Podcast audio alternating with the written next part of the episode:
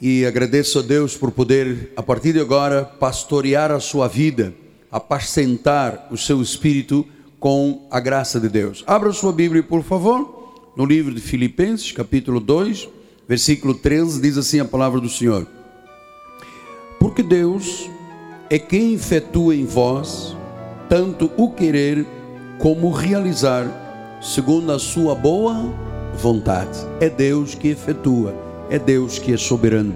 Que esta palavra abençoe todos os corações. Vamos orar ao Senhor.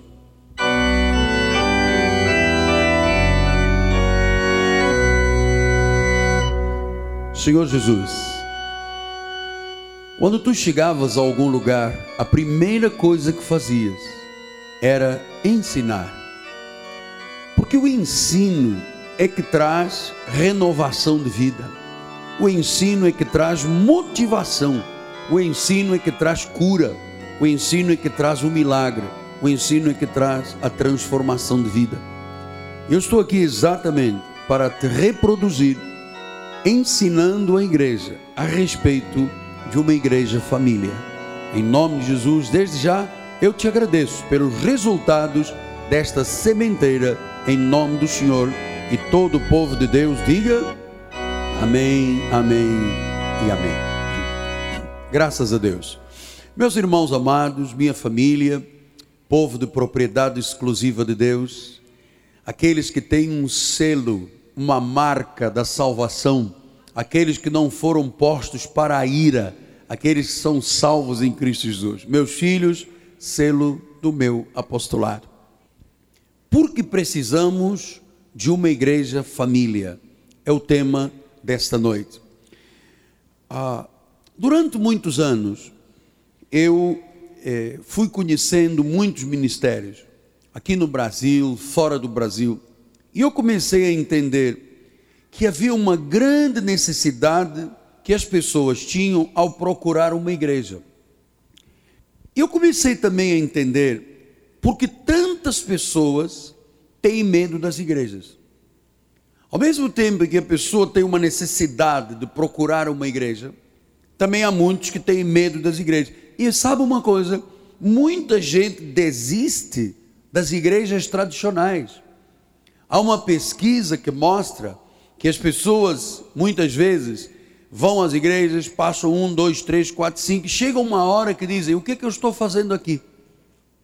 Então, grande parte dos ministérios, hoje em dia, aqui e no mundo, os cultos são 10 minutos de palavra, 50 minutos, 60 minutos de música. E você sabe, Deus não quer isto. Deus quer conhecimento. Então, por que nós precisamos de ter uma igreja família? É muito importante o que eu lhe vou ensinar, porque muitas pessoas vão às igrejas e não têm ideia do que fazem e por que fazem. As pessoas vão às igrejas não sabem, entram nas filas, recebem óleo, comem sal, é, batem palma, rodam no chão. Elas não têm ideia o que estão ali fazendo, para quem estão fazendo. Você sabe por quê? Porque se distorceu totalmente a imagem do que é uma igreja. Então, hoje pela manhã, nós começamos a estudar alguns assuntos que eu chamei de propósitos da vida cristã. E um dos propósitos que aqui estudamos é exatamente entender que nós fomos criados para viver em comunidade e que sozinhos não podemos fazer nada. Por que, que deste passo chegamos à mensagem desta noite? Porque todos nesta igreja têm que entender que esta igreja é o resultado de uma pesquisa, de estudo de anos do seu apóstolo, que se transformou numa igreja família. Porque na realidade, quando Deus constituiu a igreja, Ele não constituiu um órgão social, uma organização cheia de regras, de leis. Não. Ele constituiu uma igreja família. E claro que se você participa e se envolve com uma igreja família, isto vai lhe trazer muitos benefícios. Uma coisa é você estar numa igreja, você vai lá, ora, recebe sal, óleo e vai embora. Outra coisa é você participar e se envolver de uma igreja família. Então, quais são os benefícios? Muitos benefícios este ministério pode lhe trazer, porque eu quero que você agora entenda que a nossa igreja não é uma igreja tradicional. Nós somos uma igreja de reforma. Eu aqui não ensino regras, eu aqui ensino a ter relação com Deus. Isso é fundamental para a vida.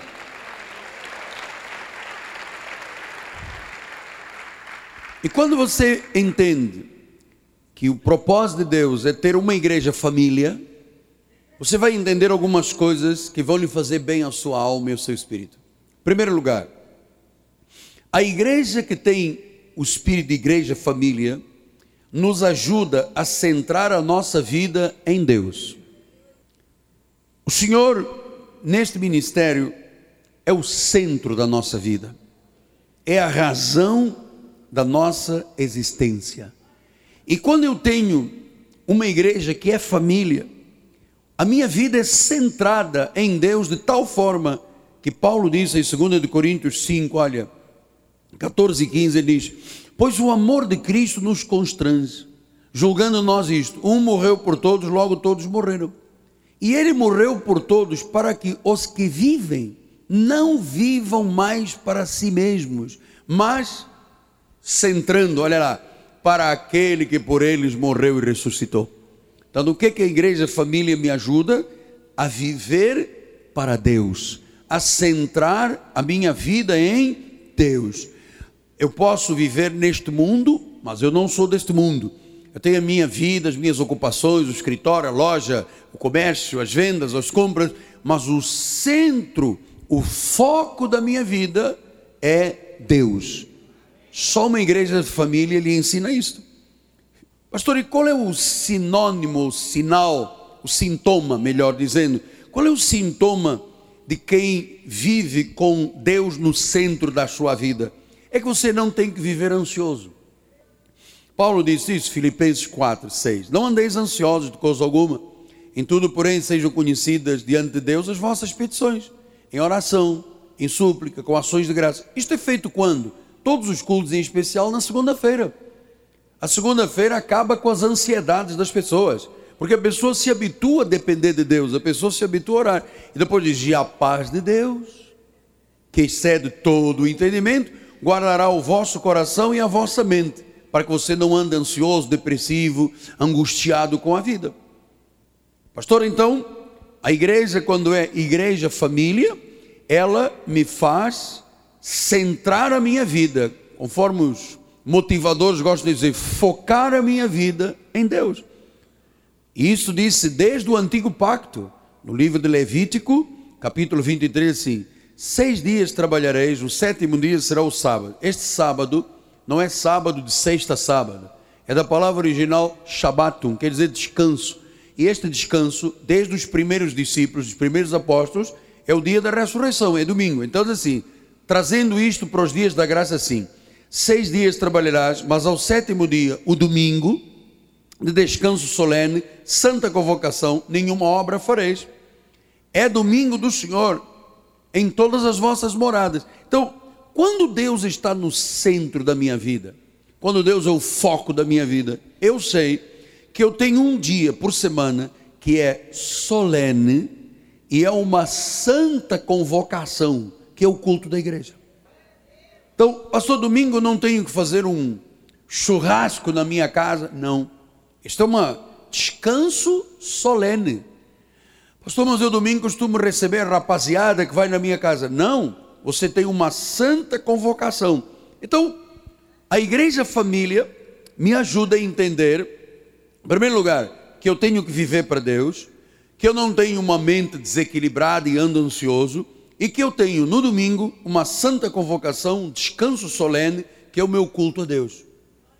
E você sabe, uma vez que você põe a Deus no foco da tua vida, e o domingo passa a ser o seu dia de descanso solene, olha, solene, que você tem uma santa convocação, você vai refocar a sua vida, você vai recentrar a sua vida, você vai reenergizar a sua vida, Porque isso tudo acontece quando?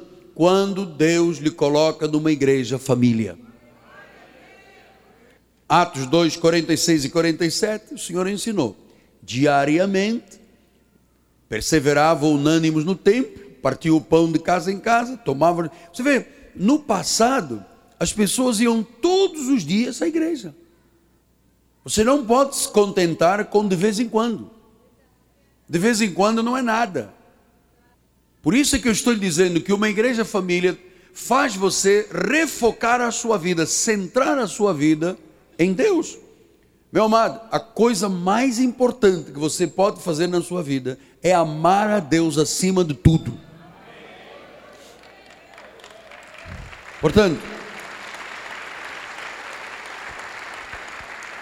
diz que vinham, versículo 27, 47, louvando a Deus, contando com a simpatia de todo o povo, enquanto isso acrescentava-lhe o Senhor, dia a dia, os que iam sendo salvos. Portanto, eles eram unânimes. Eles diziam: Deus está no centro da nossa vida, nós vamos à casa do Pai, nós louvamos, nós participamos da ceia.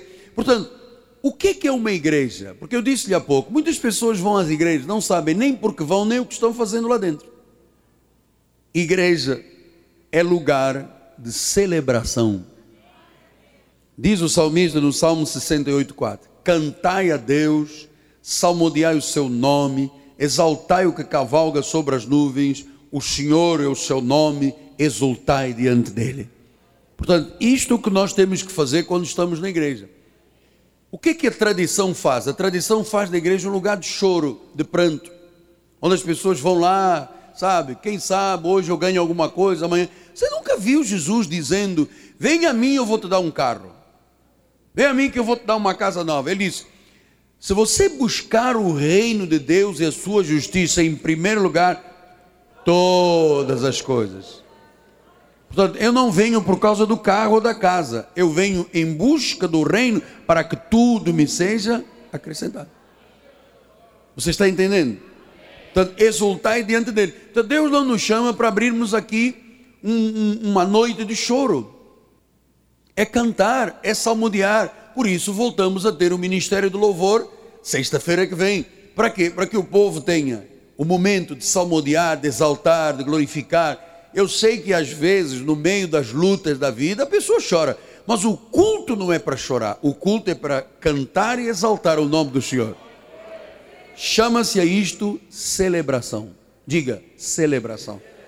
Então, a primeira coisa que eu quero lhe mostrar, como benefício de você estar numa igreja família, é que a igreja ajuda a centrar a sua vida em Deus Deus nos criou para o seu louvor. Segundo lugar, segundo benefício, a igreja me ajuda a me conectar com os outros crentes em Cristo Jesus. Amados, Deus nos formou para sermos família de Deus. Família de Deus. E é nesta família que nós aprendemos a amar outras pessoas. Porque você sabe, Grande parte das pessoas nunca amou nem sabe amar. Você já não ouviu dizer, os brutos também amam? Ah, eu dou um tapa na minha mulher porque eu amo a minha mulher, eu sou bruto, mas eu amo. Não tem esse negócio de que bruto ama. Bruto tem que estar preso, não tem que bater na esposa. Então, o que, que a igreja família me ajuda? Ajuda a me conectar. Ajuda-me a amar outras pessoas. Hoje de manhã, quando eu falava sobre esse assunto de família, uma irmã me disse, apóstolo, eu não sei quem é o meu pai, não sei quem é minha mãe, nunca fui amado, nunca conheci ninguém, e eu cresci, me tornei adulta, casei, e onde é que eu aprendi a amar? Aqui na igreja com o Senhor. Então, ouça, Romanos 12, 5 diz, assim também nós, com quanto muitos somos um só corpo em Cristo e membros uns dos. Então, amado, você não é uma ilha isolada dentro da igreja. Você é membro da minha vida. Você me pertence e eu lhe pertenço. Portanto, pastor, eu gosto muito do anonimato. Eu gosto de chegar aqui, eu entro e saio, ninguém sabe quem eu sou. Eu sou um agente secreto da igreja. Tira o cavalinho da chuva, meu irmão. Aqui não há agentes secretos, ninguém me vê, ninguém me viu, ninguém me conhece. Não, nós somos membros uns dos outros. Ou seja, a igreja família me ajuda a formar o espírito de família, espiritualmente falando, que depois vai passar para casa. E me ensina a amar os outros, mesmo aqueles que não são amáveis. A Bíblia diz: suportar em amor uns aos outros. Então, mesmo quem não é amável. Então, o que, que isso quer dizer? Amado, se a pessoa vive só, isolada, se ela não tem o sentimento de pertencer, se ela não encontra na igreja os seus amigos, os seus afins, se ela é solitária, solitário, entra e sai, sai e entra, e não cria conexão de família, eu vou lhe dizer uma coisa, você vai escrever os que gostam de escrever. Você terá três vezes mais possibilidade de morrer mais cedo você terá quatro vezes mais possibilidades de ter problemas emocionais. Você terá cinco vezes mais possibilidade de ter depressão. Você ter, terá dez vezes mais possibilidade de ter problemas de desordem emocional. Por que, apóstolo? Por ser solitário, por viver só. Pastor, eu gosto de me sentar sozinho no meu canto eu chego à igreja, a igreja não tem ninguém, eu vou escolher o último banco, que fica lá atrás da guarita dos seguranças, ali sim, ali é onde eu estou bem, sozinho, eu e o meu Deus. Você está errado, porque Deus não está aí atrás da guarita dos seguranças.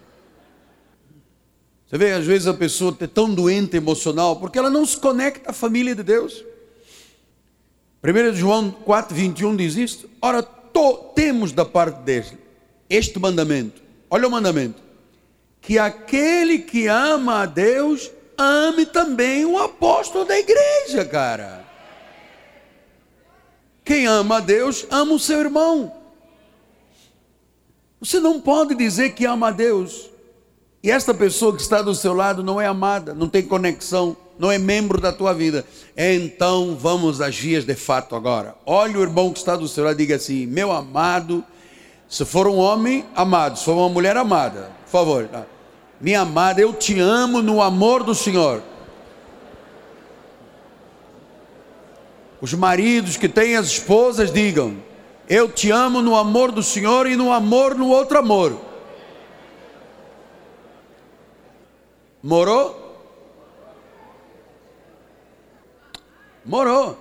Então, se eu amo a Deus, olha agora para mim, se eu amo a Deus, implicitamente, se eu participo de uma igreja família, eu tenho que amar os meus irmãos. Portanto, eu amo a Deus, venho à igreja, chama celebração. Agora, se eu amo a Deus e amo os meus irmãos, isso chama o quê? Comunhão. Só uma igreja de família te ensina a ter comunhão.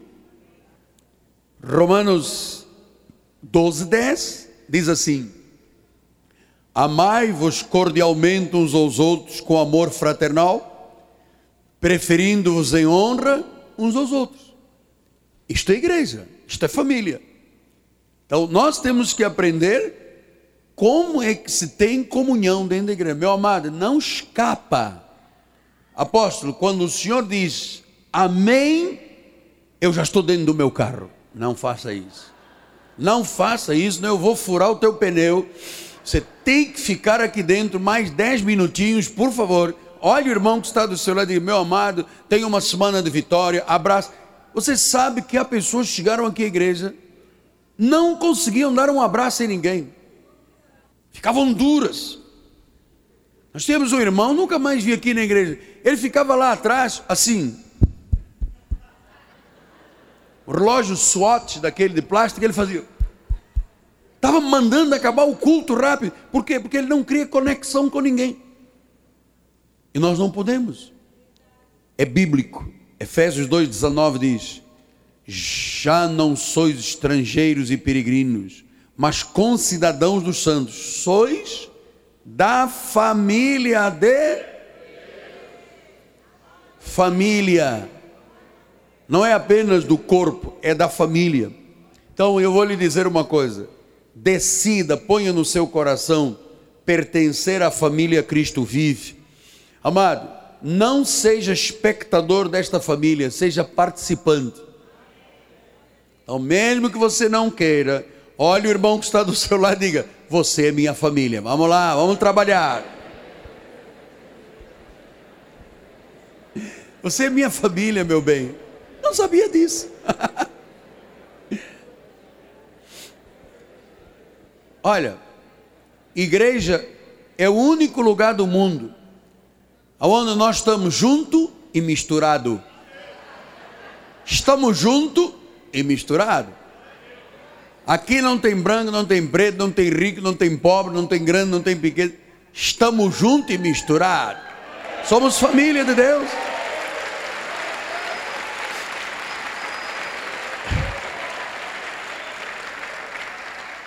João, João 13, 35, diz assim a palavra do Senhor. João 13 diz assim, Nisto conhecerão todos que sois meus discípulos. Como é que se conhece um discípulo? Se tiverdes amor uns aos outros. Ah, se tivermos amor uns aos outros. Quer dizer que uma coisa é ser da igreja, outra coisa é ser da família, se tivermos amor uns aos outros. Então, a razão desta igreja é o amor que nos une. Eu sei que na cultura latina há muita dificuldade de falar eu te amo, mas você tem que falar. Tem que aprender a dizer eu te amo no amor do Senhor. Porque igreja é isto, a razão desta igreja é o amor que nos une. Então, primeira coisa que eu tenho que aprender é que o benefício de uma família me faz centrar em Deus e me faz celebrar a Deus e me faz sentir parte da família. Terceiro lugar, a igreja família me ajuda a cultivar maturidade espiritual. Você sabe, Deus não nos quer crianças espirituais. Efésios 4,16 diz assim: De quem todo o corpo bem ajustado e consolidado, pelo auxílio de toda a junta, segundo a justa cooperação de cada parte, efetua o seu próprio aumento para a edificação de si mesmo. Então Deus quer crescimento, Deus quer aumento. E esse é o meu trabalho, fazer você crescer espiritualmente. Este é o trabalho de todos os pastores que sobem ao altar. Fazer crescer o povo espiritualmente. Porque se a igreja não te gera maturidade espiritual, você vai ser criança espiritual.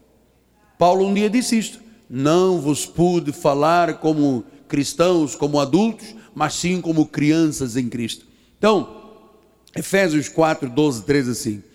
Com vistas ao aperfeiçoamento dos santos, para o desempenho do seu serviço, para a edificação do corpo de Cristo, até que todos cheguemos à unidade da fé e do pleno conhecimento do Filho de Deus, à perfeita varonilidade, à medida da estatura da plenitude de Cristo. Isto é que o meu ministério faz na sua vida. Este é o nosso alvo: fazer discípulos. Então a igreja ensina a celebrar, a igreja ensina a ter comunhão com os outros, a igreja ensina a viver como discípulos. Por isso é que Paulo disse em Efésios 4,15: seguindo a verdade e amor, cresçamos em tudo, naquele que é o cabeça, Cristo. Cresçamos. Então Deus não quer que a sua igreja viva raquítica e infantil.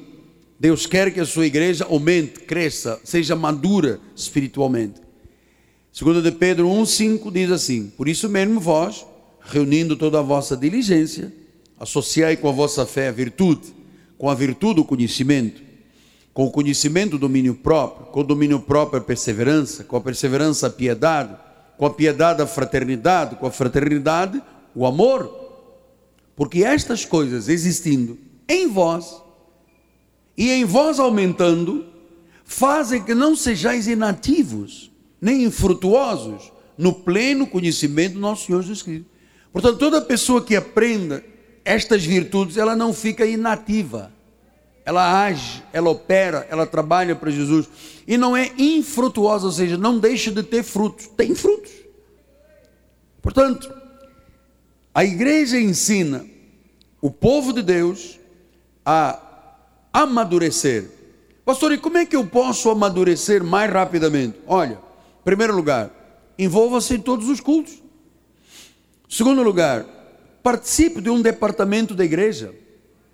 Nós temos aqui na igreja coral, balé, evangelização, visitação de hospitais, presídios, ah, ah, departamento de música, resgate, eh, fazer casamentos, fazer funerais. Nós temos muito, nós temos 160 departamentos na igreja. Alguma destas áreas tem um espaço para você.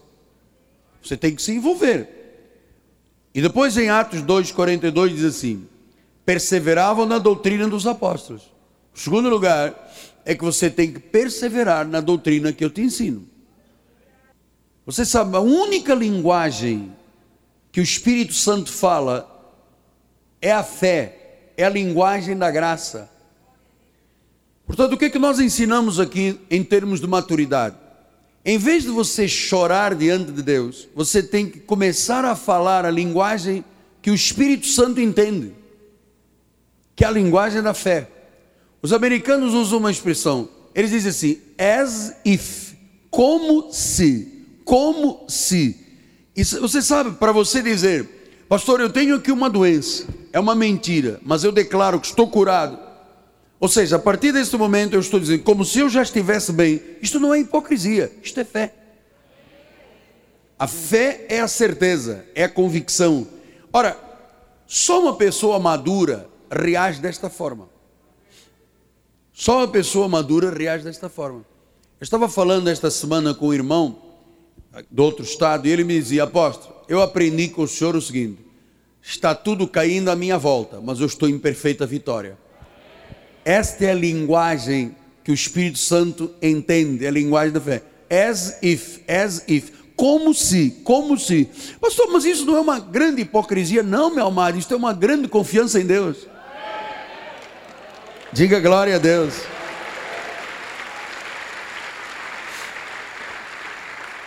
Vamos lembrar então Atos 5:42. Atos 5:42 diz assim: Todos os dias no templo e em casa, porque não havia templos como os nossos agora, eram sinagogas. Então eles iam ao templo e iam de casa em casa. Os irmãos tinham comunhão até nas casas. Então é muito importante você saber que o amadurecimento provocado pelo conhecimento, leva você à maturidade. Esse é o outro benefício. O quarto benefício é que a igreja família me ensina e me ajuda a contribuir para algo eterno. Algo que não tem apenas efeito aqui, efeito para a eternidade. Então é muito importante o que diz Paulo em Efésios 2,10 diz assim: somos feitura dele, criados em Cristo Jesus para boas obras, as quais Deus de antemão preparou para que andássemos nelas. Então, quando eu estou numa igreja que me ensina e me ajuda a contribuir para algo eterno, ou seja, quando eu pego o meu dízimo, e olha, há irmãos aqui que para dizimar suam, é sacrifício mesmo, mas por amor a Deus, estão contribuindo para a salvação de vidas. Portanto, o efeito de um dízimo, de uma oferta, de uma semente, não é apenas um efeito agora material, é um efeito para a eternidade. Porque em 1 Coríntios 3, 9 diz assim: Porque de Deus somos cooperadores, lavoura de Deus, edifício de Deus. Diga, eu sou, diga isso, eu sou um cooperador de Deus. Então, quando eu dizimo, quando eu oferto, quando eu estou no culto, quando eu levo a palavra, eu sou um cooperador de Deus. Porque Eclesiastes 4,9 diz assim: melhor é serem dois que um, porque tem melhor paga do seu trabalho. Quer dizer que quando eu começo a pensar que não é só minha vida, eu não tenho implicações só comigo, a minha vida tem implicação com a sua vida, com a vida que está do seu lado, com a minha família, com o mundo. Então, eu entendo o que? Que eu tenho na igreja família um ministério. Todos nós aqui temos um ministério. Aprendemos a celebrar, aprendemos a ter comunhão, aprendemos o discipulado e aprendemos a exercer o nosso ministério. Nosso ministério. Eu estava um dia deste viajando e o comandante do avião saiu da cabine e veio se sentar do meu lado. Conversamos, ele sabia quem eu era, e às tantas ele disse: Eu tenho um problema grave na minha vida. Eu disse: Comandante, é agora, vamos resolver agora. Ele disse: Agora como está todo mundo olhando para nós? Agora, dá aqui a tua mão. Eu estava sentado no corredor, ele do outro lado, deu minha mão e eu orei. Senhor Jesus Cristo, em nome do Senhor, que esse problema do seu comandante, e comecei a falar, eu senti que ele no início ficou nervoso olhando para as moças da cabeça e disse: Meu irmão, não tem jeito, tem que ser agora. Eu tenho ministério, você tem o ministério. Paulo disse isso a Timóteo, 2 Timóteo 4,5: Tu, porém, sei sóbrio em todas as coisas, suporta as aflições, faz o trabalho de um evangelista, cumpre cabalmente o teu ministério. Portanto, amados, eu e minha esposa temos isto como norma da nossa vida. Onde nós andarmos, alguém para e diz: Eu lhe conheço, o senhor pode orar por mim? Quando. Eu falei: Não vou orar em casa, não, porque não vou ter tempo aqui. É agora. Muitas vezes no shopping, em muito lugar, restaurante, a pessoa vem, me aborda, diz que precisa de mim, eu não vou dizer, tá bem, amanhã volta, daqui a 15 dias eu vou orar. Ou então, tá bem, eu vou orar e depois esqueço o nome. Não, eu falei, agora. Então eu vou lhe dizer, meu amado, cada crente é um ministro. Você tem que exercer o teu ministério. Eu não posso exercer o que você tem que exercer. Eu sou o apóstolo, você é um ministro. Eu treino você e você pratica. Diga glória a Deus.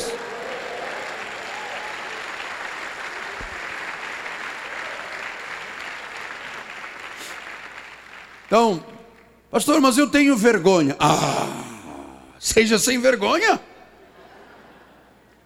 Pastor, às vezes eu tenho vontade de chegar junto do meu chefe, do meu diretor da minha empresa e dizer: Senhor abençoado, e por que você não faz isso? Você tem um ministério.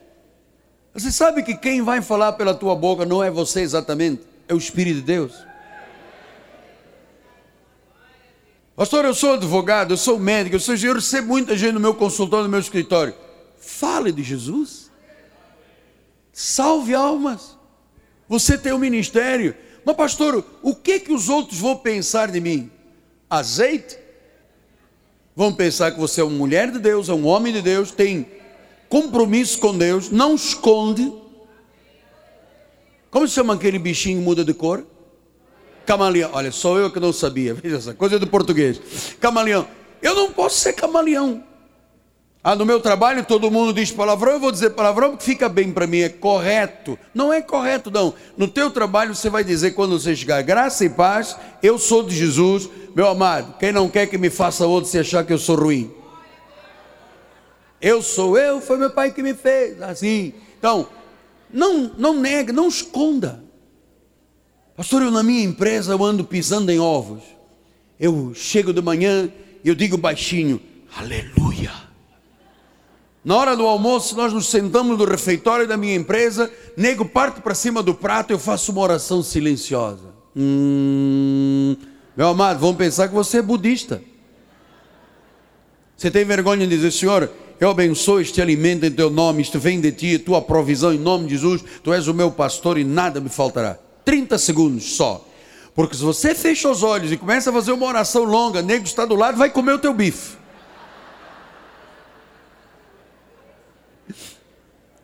Porque quando eu estudei no seminário em Portugal, o seminário fazia pessoas fanáticas. Então todo mundo queria orar mais para mostrar os outros. Então sentávamos quatro numa mesa e tínhamos um que era o, o mentor da mesa, ele começava a orar: Ó oh Deus, ó oh Senhor! E Deus disse: Fala, Patrício, qual é a tua? Começamos agora a orar pela Espanha, pela França, por Luxemburgo, pela Bélgica, pela Holanda, pela Alemanha. Eu disse, meu Deus, quando o cara acabar na Rússia, não tem mais nada no prato. Você sabe, a Bíblia diz 58 vezes no Novo Pacto: amem uns aos outros, cuidem uns dos outros, orem uns pelos outros, encorajem uns aos outros, aconselhem uns aos outros, ajudem uns aos outros. É isto que é família.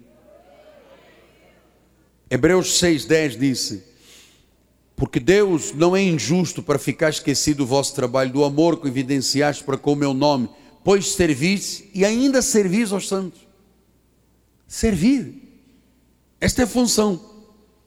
1 Coríntios 15, 52 diz: Portanto, meus amados irmãos, sede firmes, inabaláveis, sempre abundantes na obra do Senhor, sabendo que no Senhor o vosso trabalho não é vão. Tudo que você fizer tem um retorno. Portanto, celebração, igreja, família celebra, tem comunhão uns com os outros, gera discípulos, gera ministérios e, finalmente, gera uma missão. A igreja me ajuda a comunicar a mensagem de Deus. Isso chama minha missão. Você tem um ministério. Há pessoas que têm ministério de canto, de louvor, de visitação. Mas a igreja lhe ensina a comunicar a mensagem de Deus. Chama-se missão. Diga, eu tenho uma missão. Você não está nesta terra porque você nasceu, estudou, trabalhou, vai aposentar e vai morrer. Seria muito triste. Eu achar que eu passaria por aqui e daqui a uns anos morro e acabou a minha vida. Não, nós temos uma missão. 2 Coríntios 5, 18 a 20 diz isso. Ora, tudo provém de Deus, que nos reconciliou consigo mesmo, por meio de Cristo, e nos deu um ministério da reconciliação. Saber que Deus estava em Cristo, reconciliando consigo o mundo, não imputando aos homens as suas transgressões, e nos confiou a palavra da reconciliação a saber que Deus, de sorte que somos, você é, eu sou, um embaixador em nome de Cristo, como se Deus exortasse por nosso intermédio. Em nome depois de Jesus, rogamos que reconcilieis com Deus. Esta é a nossa missão. Ajudar as pessoas a se reconciliarem com Deus. O que, é que a igreja tradicional, que não é família, faz? Acusa as pessoas. Aceita Jesus, não aceitar o diabo. E a pessoa diz: qual? Aquele grande. Tem dois chifres, pata rachada, rabo de seta, cabeludo. Aparece de noite. Na hora que você vai dormir, ele bate as panelas na tua casa, mexe as cortinas. Aceita Jesus ou não? Não, então vai para o inferno. Nós não temos esta missão. A nossa missão é reconciliar as pessoas com Deus.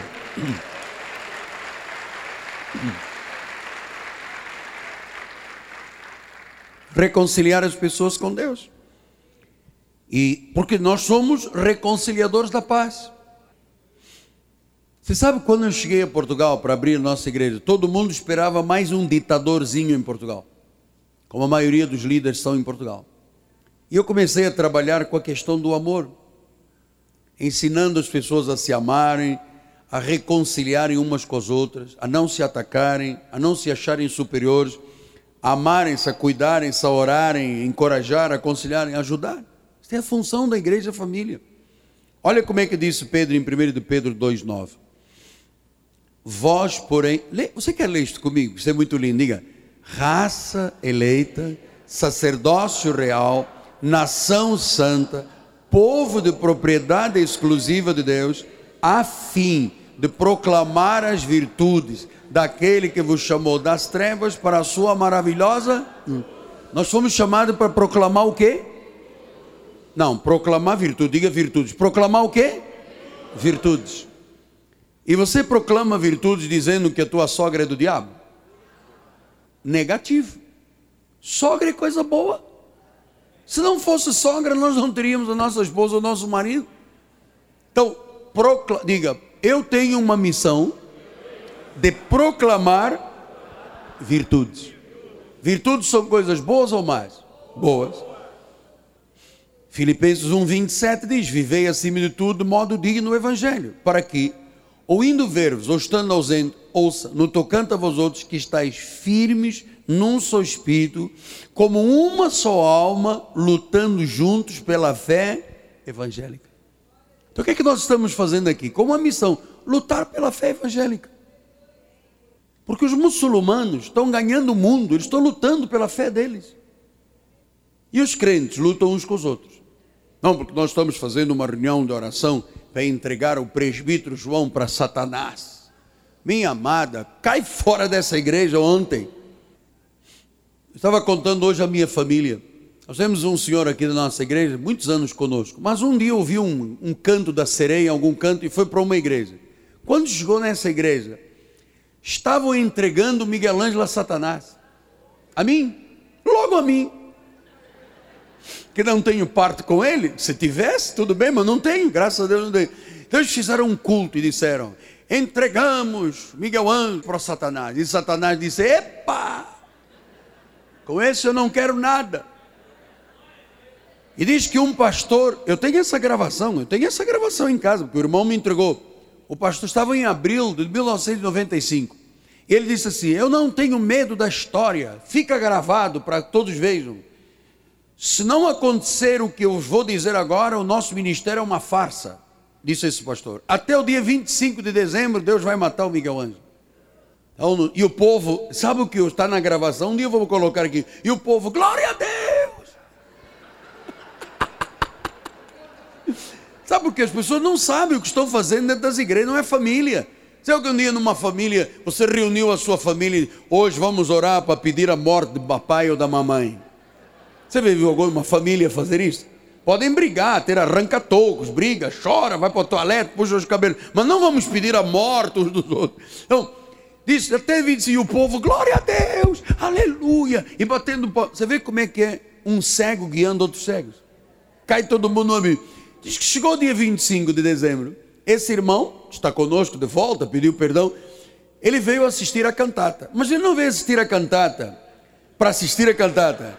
Ele veio assistir para assistir a minha morte. Ele veio e disse: Vai cair um pedaço de telhado, é agora. Vai cair a caixa de som. Agora, e ele começou a ver, eu preguei, eu tirei o ofertório, eu apresentei a cantata e não morreu. Deve ser daqui a pouco, deve ser daqui a pouco. Terminou a cantata, elogiamos os irmãos, falamos do pastor, do bispo chorando, falou todo mundo. E, e o filho disse, agora, é agora. Eu disse, graça e paz até amanhã.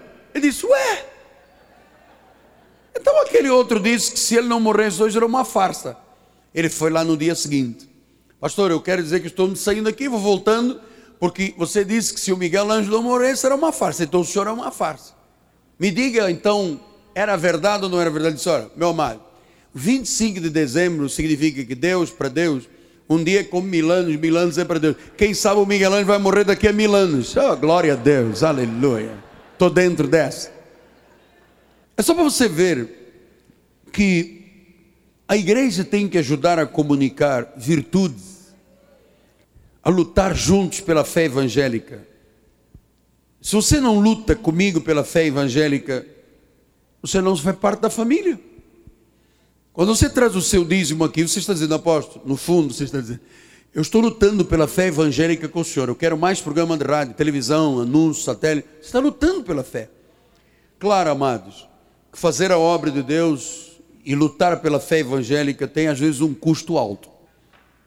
Às vezes é um sacrifício, às vezes é tempo, energia, é reputação. Você sabe, às vezes uma pessoa dentro de uma empresa, quando se descobre que ela é evangélica, todo mundo fica de pé atrás, é um custo. Mas olhe, você vai ser sempre mais que vencedor.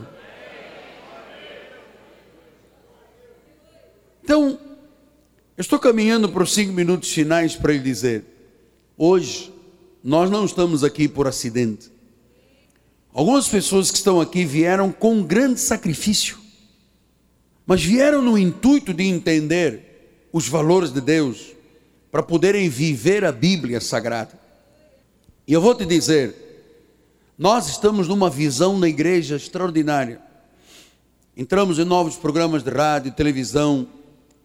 Vamos abrir igreja na Barra, pros da Barra. Não é pros daqui, é da Barra Vamos abrir igrejas na Baixada, pros da Baixada.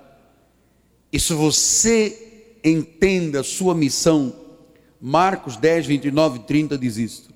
Vivei acima de tudo. Não, Jesus tornou a dizer: Em verdade vos digo, ninguém há que tenha deixado casa, irmãos, ou irmãs, ou mãe, ou pai, ou filhos, ou campos, por amor de mim e por amor do Evangelho, que não receba já no presente o cêntuplo de casas, irmãos, irmãs, filhos, campos, mas com perseguições. No mundo por vir, a vida eterna. Mas aqui, nós temos perseguições. E você sabe, Jesus não mentiu.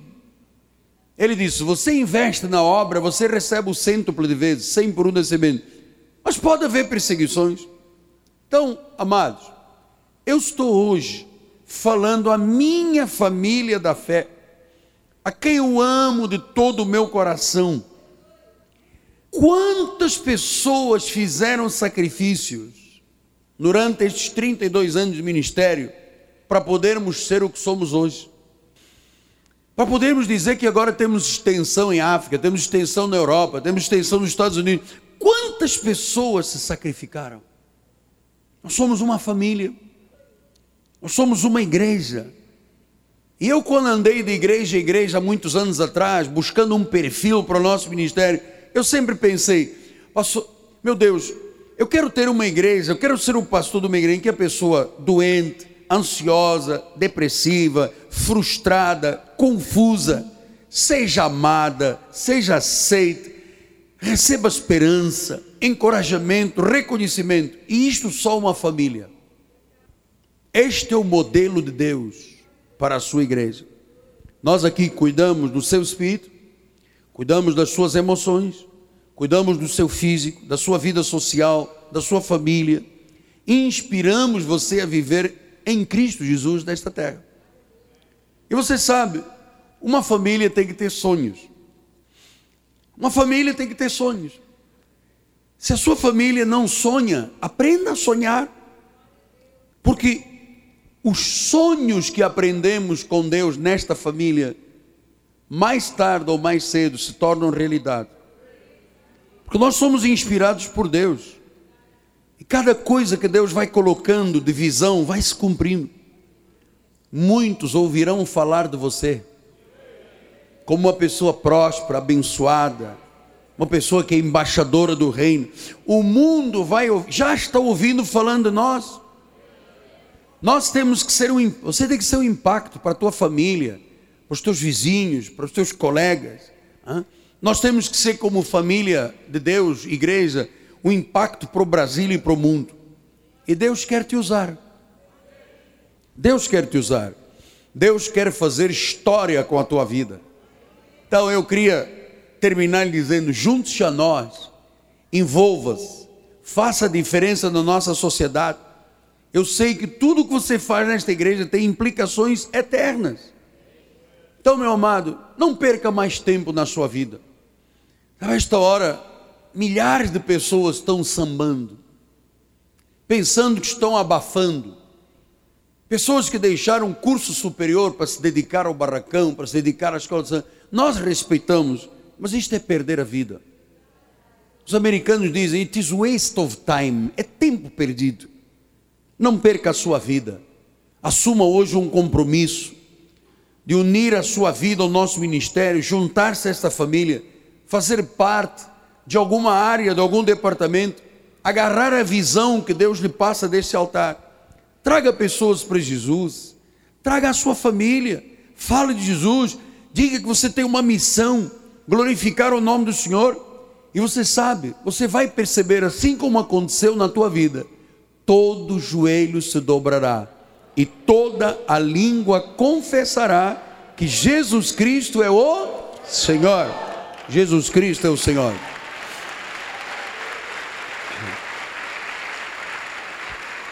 Portanto, você sabe agora que você pertence a uma família, e assim como o mundo da lei não sabe nem o que faz, nem por que vai à igreja, você sabe. Celebração, comunhão, discipulado, ministério e missão. Cinco propósitos que Deus tem na tua vida. Curve a sua cabeça. Pai amado e bendito, esta palavra foi semeada. Eu creio, meu Deus, que esta unidade da nossa família, da nossa igreja, vai gerar fatos novos na vida de muita gente. É aqui que Deus abre portas que ninguém pode fechar. É aqui que Deus cura a pessoa que o médico disse que era incurável. É aqui que Deus faz criar uma nova esperança de vida. Em nome de Jesus, Pai. E todo o povo de Deus diga: Amém, Amém, Amém.